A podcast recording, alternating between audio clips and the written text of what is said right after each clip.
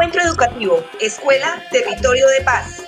Un saludo al Magisterio Bogotano desde este espacio sobre pedagogía, política, mujer y sindicalismo. Bienvenidas y bienvenidos. Un cordial saludo a todas nuestras y nuestros oyentes. Nos acompañan hoy Patricia Wilches, Egna Marcela Beltrán, Luz Marina Turga Ávila y quienes conducen Jairo Munar y Claudia Patricia Arias, docentes de la Secretaría de Educación. Hoy arrancamos con un tema bastante interesante, dándole continuidad al de hace 15 días. Claro que sí, Claudia. Y el tema de este podcast es Hey, profe, lo que usted necesita saber sobre la alternancia, segunda parte.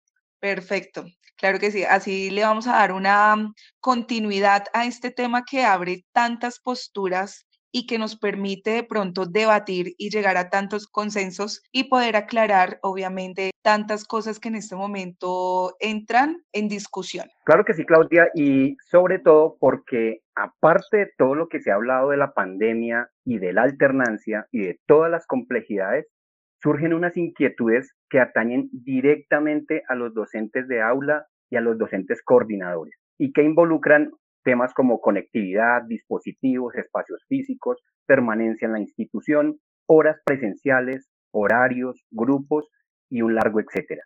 Con todos estos ingredientes surgen dos preguntas puntuales. La primera pregunta es, ¿los docentes que realicen las actividades de presencialidad en la alternancia también deberán hacer encuentros sincrónicos? Empecemos con uno de nuestros participantes, Marcela.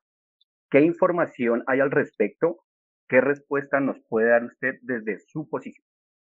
Pues esta pregunta para mí tiene, tiene pues varios significados, varias aristas, pero indudablemente los docentes tendrán en algún momento que hacer clases sincrónicas aún cuando vayan presencialmente, porque el RGPS en todos los colegios debe estar pensado para que uno, los profesores no vayan todos los días y dos, para que los estudiantes tampoco vayan todos los días. No siempre, van en grupos. Pero pues obviamente el colegio tendrá que organizarse desde la flexibilización curricular que involucra todos estos aspectos, todas estas aristas, y la escuela deberá también organizarse de tal forma que no vulnere los derechos de los estudiantes, que los proteja, pero que también proteja al docente y eso significa pues que no, no haya una sobrecarga laboral. En una armonización entre lo sincrónico y lo asincrónico que permita a todos los estudiantes recibir la calidad educativa hasta donde no sea posible.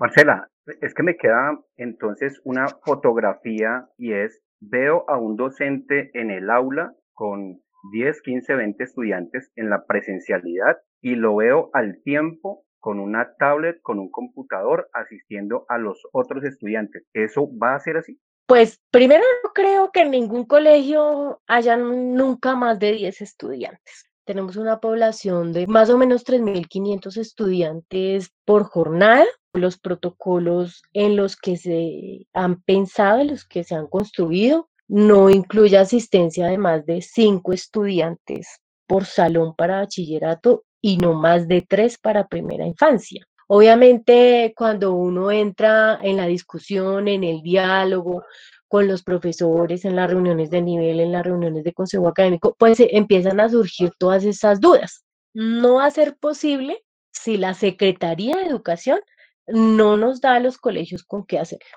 Pero debería tener los que están afuera del colegio la garantía, la misma garantía de estar conectados.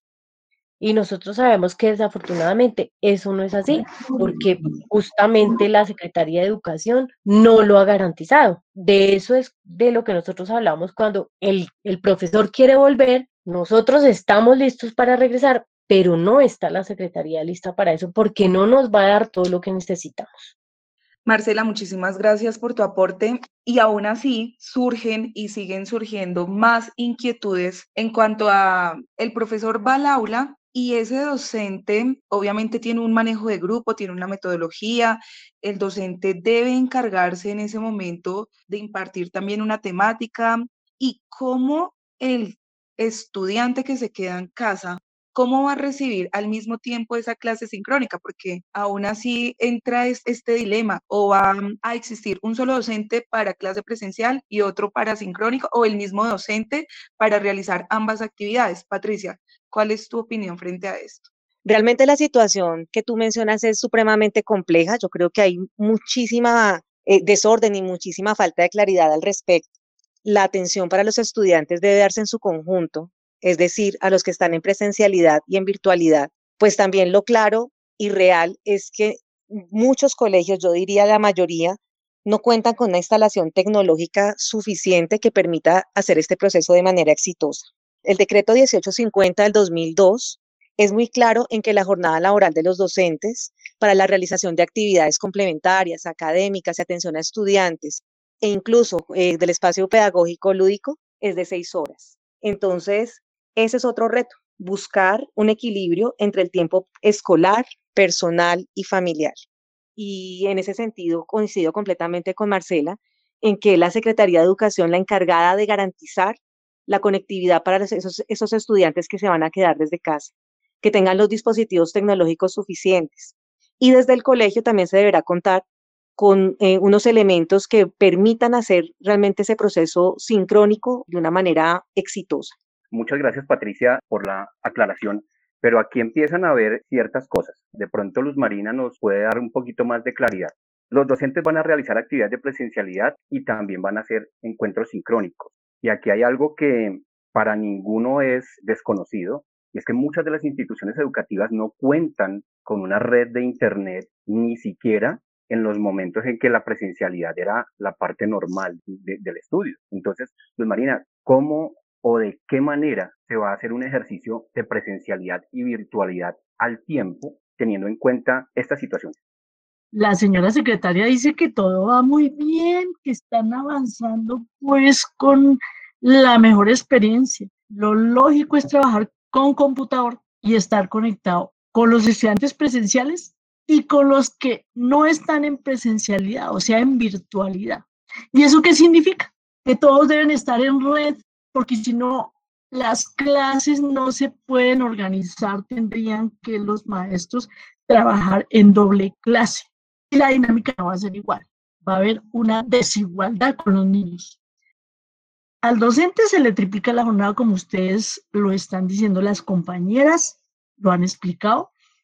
Por lo tanto, entonces que se les pague las horas extras de todo que han invertido de tiempo y un bono de reconocimiento de todo lo que ha invertido en tecnología, luz, servicios públicos, sin dejar de lado que hay un problemita, el tema de la salud mental y ocupacional de los docentes y de los niños también.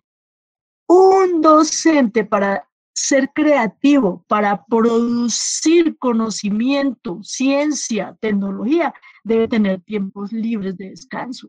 Y si no, pues la mente y el cuerpo se bloquean. Entonces, Claro que sí, tiene que ser al mismo tiempo que estén conectados todos los niños y eso lo tiene que invertir el Estado si quieren calidad en la educación.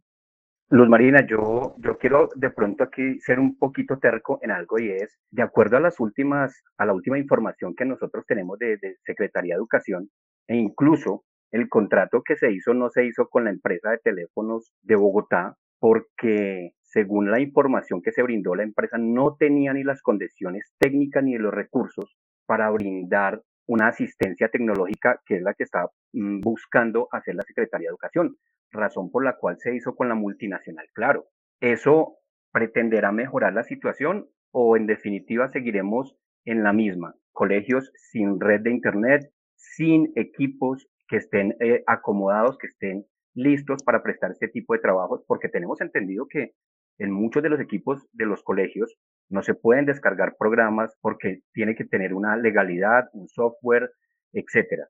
Me preocupa mucho ese tema. No, es que definitivamente el gobierno distrital y el gobierno nacional no se han comprometido ni han cumplido con lo que les corresponde, que es la conexión en tecnología. Que la ETV, que es la empresa supuestamente oficial, estatal, como todo se mercantilizó, pues lo que importa es el negocio. Entonces, no nos están dando las condiciones para cumplirle a los estudiantes.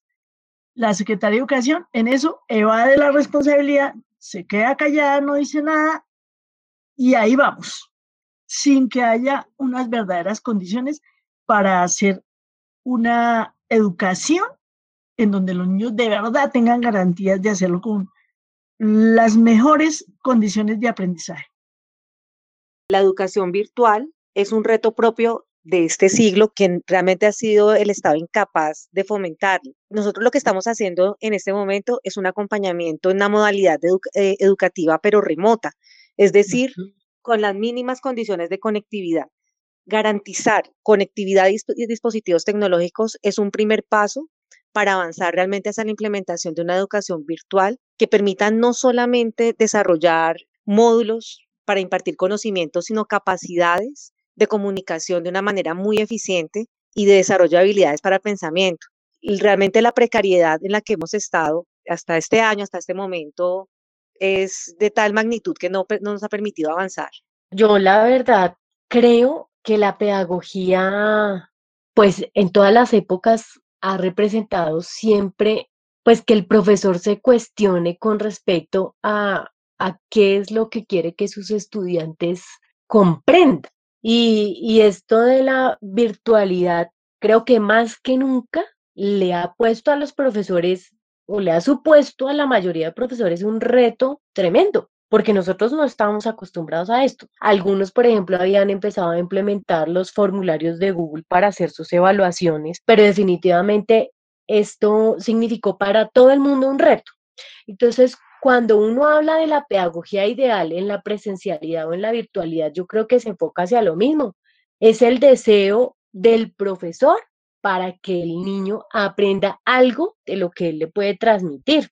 Pero ese conocimiento, sea desde lo remoto, sea desde la guía que el profe diseña, sea desde la clase virtual, el encuentro sincrónico, debe ser significativo. Obviamente esto siempre nos va a generar un reto. Creo que es lo más chévere de la pedagogía, como la posibilidad de reinventarnos en, en cualquier situación. Efectivamente, esta realidad que hoy se están viviendo en los colegios sí exige un acompañamiento más personalizado. Y por eso el tema de, de la planta, ¿no? Claro que requiere en buena medida un apoyo, una ayuda a los niños y también a los docentes en todo el tema de formación y capacitación docente en todas estas materias de virtualidad, de tecnología, pero además de eso, de relación humana, porque no, no puede la tecnología eh, volvernos como máquinas, sino que tiene que haber una fraternidad, una solidaridad humana de ayuda y de apoyo mutuo en toda esta dinámica que se está viviendo hoy en medio de una pandemia donde está en juego la vida y la muerte, pero que al mismo tiempo la educación tiene que adecuarse, modernizarse, transformarse, ¿sí? Para esas necesidades que hoy tienen los estudiantes y las comunidades educativas. El tema se está poniendo bastante interesante y creo que hay mucha tela donde cortar todavía, Claudia, pero tenemos una segunda pregunta eh, muy latente todavía. Eh, ¿Cuál es la pregunta, Claudia? Mira, vamos a partir de que estamos en un gran impacto que está dando apertura a unas dinámicas y a unas realidades, obviamente, en la sociedad, donde el sector educativo, en consecuencia, pues enfrenta este gran desafío, así como nos lo han acabado de referir nuestras panelistas. Hay que trabajar articuladamente con el Ministerio de Salud, con la Protección Social, pues para todas esas recomendaciones de cuidado autocuidado y obviamente pues también el distanciamiento social. Yo considero que hay unas premisas fundamentales para esa toma de decisiones en la organización de esa prestación de ese servicio educativo. Y aquí viene esta segunda pregunta. ¿Qué personal se va a requerir para poder retornar en modalidad de alternancia o de regreso gradual, progresivo y seguro tanto docente, administrativo, salud, servicios generales, vigilancia, es importante resaltar quiénes quiénes van a poder retornar en esa modalidad de alternancia. Muy importante, muy importante lo que está diciendo Claudia y es, recordemos que hace unos años en los colegios había una enfermería y había una enfermera. Y de repente, de un momento para otro, ese tipo de servicios dejaron de estar en las instituciones. Entonces, ¿volver al pasado sería la pregunta? En realidad yo creo que es modernizarnos mucho más. En mi colegio hay enfermería, pero no hay enfermero. Y cuando uno se piensa en lo que necesita el colegio y cuando me hablan a mí de ventilación cruzada y cuando yo veo cuántos de mis compañeros pueden volver y me los imagino entre el fuego del viento, por decirlo de alguna manera, pues ya los veo también enfermos de la garganta, por ejemplo. Y yo me pregunto si Secretaría de Educación, bajo esas circunstancias, está preparada para asumir todos los docentes que realmente nosotros vamos a necesitar. Entonces, mínimo creo que, los colegios deberían contar con el casi que el doble de la planta docente, porque hay que suplir muchísimas necesidades. Si hablamos de personal de aseo, si está pensado el colegio en atención de cuatro horas, la entrada es a las siete, los de la mañana saldrían a las once, las señoras del aseo tendrían que multiplicarse para estar limpiando baños, limpiando salones, eso obviamente la planta que hay no va a dar abasto. Igual con el personal administrativo. Es, es, necesario, obviamente, no solamente pensar en esa ampliación de, de la planta docente, de directivos docentes, de orientadores para la atención de los estudiantes, precisamente mm, para pues, garantizar una mejor calidad del servicio, pero a su vez, en este momento, también evitar el hacinamiento. Eh, eso me parece que es fundamental. Entonces, esta, mm, esta apuesta debe darse también pues para la reducción del parámetro de atención por estudiante. Eso pues es clave. Por otra parte, pues es importante también tener que nuestra misionalidad es exactamente lo pedagógico. Estamos capacitados para precisamente eh, eh, fomentar el desarrollo humano. No tenemos una formación, ni es misional tampoco, en los temas de salud. Por esa razón, es necesario articular y vincular al sistema de salud en el sistema escolar. Gracias, Patricia. Luz Marina, desde el sindicato, desde tu perspectiva y experiencia, también es muy importante mirar cómo se va a hacer este tipo de contratación, a quiénes se va a contratar y cómo se va a ampliar ese personal para el sector educativo. ¿Qué nos puedes comentar?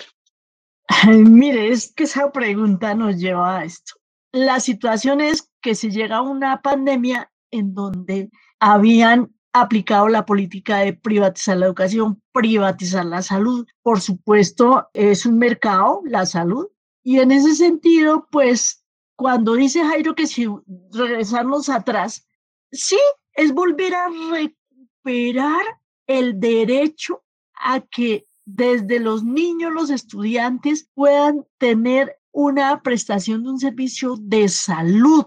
Cuando se vienen las pandemias, el Estado es el que tiene que garantizar el bienestar, la salubridad pública. ¿Y qué significa eso? Que tiene que ampliar dotación de médicos y que en todos los colegios haya médicos, que en todos los colegios haya enfermeras. Y entonces en eso nosotros tenemos que estar apoyados y claro, en todos los colegios hay que ampliar servicios generales, pero a ellos también toca cuidarlos. Y bueno, y en ese sentido, pues tenemos que seguir muy duro con la bandera de hacer una educación muy personalizada, modificando los parámetros, haciendo verdaderos estudios técnicos de qué es lo que se necesita en los colegios para cuidar la vida y al mismo tiempo fortalecer la educación pública. Definitivamente esto ha sido una conversación muy importante, pero es momento de llegar a unas conclusiones dentro de toda esta información que nos han brindado nuestros asistentes, nuestros participantes. Tengo una primera conclusión y es que aun cuando los docentes estemos listos para el regreso a las aulas, no hay las condiciones tecnológicas que permitan la vía de la alternancia. Claudita, ¿tienes una conclusión? Jairo, de acuerdo a lo que las panelistas acabaron de debatir, exponer y fundamentar, ampliación de personal, obviamente para el RGPS, con condiciones laborales estables, recuperar los derechos de salud, establecer condiciones claras del manejo y la metodología entre una clase presencial y una clase virtual, sincrónica o remota. Dentro de mis conclusiones también tengo que es necesario, definitivamente, que la educación deje de ser ese objeto de comercio y se reivindique su esencia de servicio para la comunidad. Es decir, no más juego de intereses. Aquí el interés debe ser la comunidad, deben ser los estudiantes. Bueno, entonces, en ese orden de ideas, un agradecimiento nuevamente a Marcela Beltrán, a Patricia Wilches, a Luz Marina Turga, un agradecimiento también a mi compañero de conducción Jairo Munar y quien les habla Claudia Patricia Arias. Somos Encuentro Educativo porque todos somos un equipo y tú formas parte de él. Escríbanos al correo encuentroeducativo.gmail.com Cuéntenos sus opiniones sobre el tema del día y de aquellos que a ustedes más les interesaría escuchar, porque aquí ustedes tienen la palabra. Y recuerden, cuidémonos y quedémonos en casa. Hasta pronto.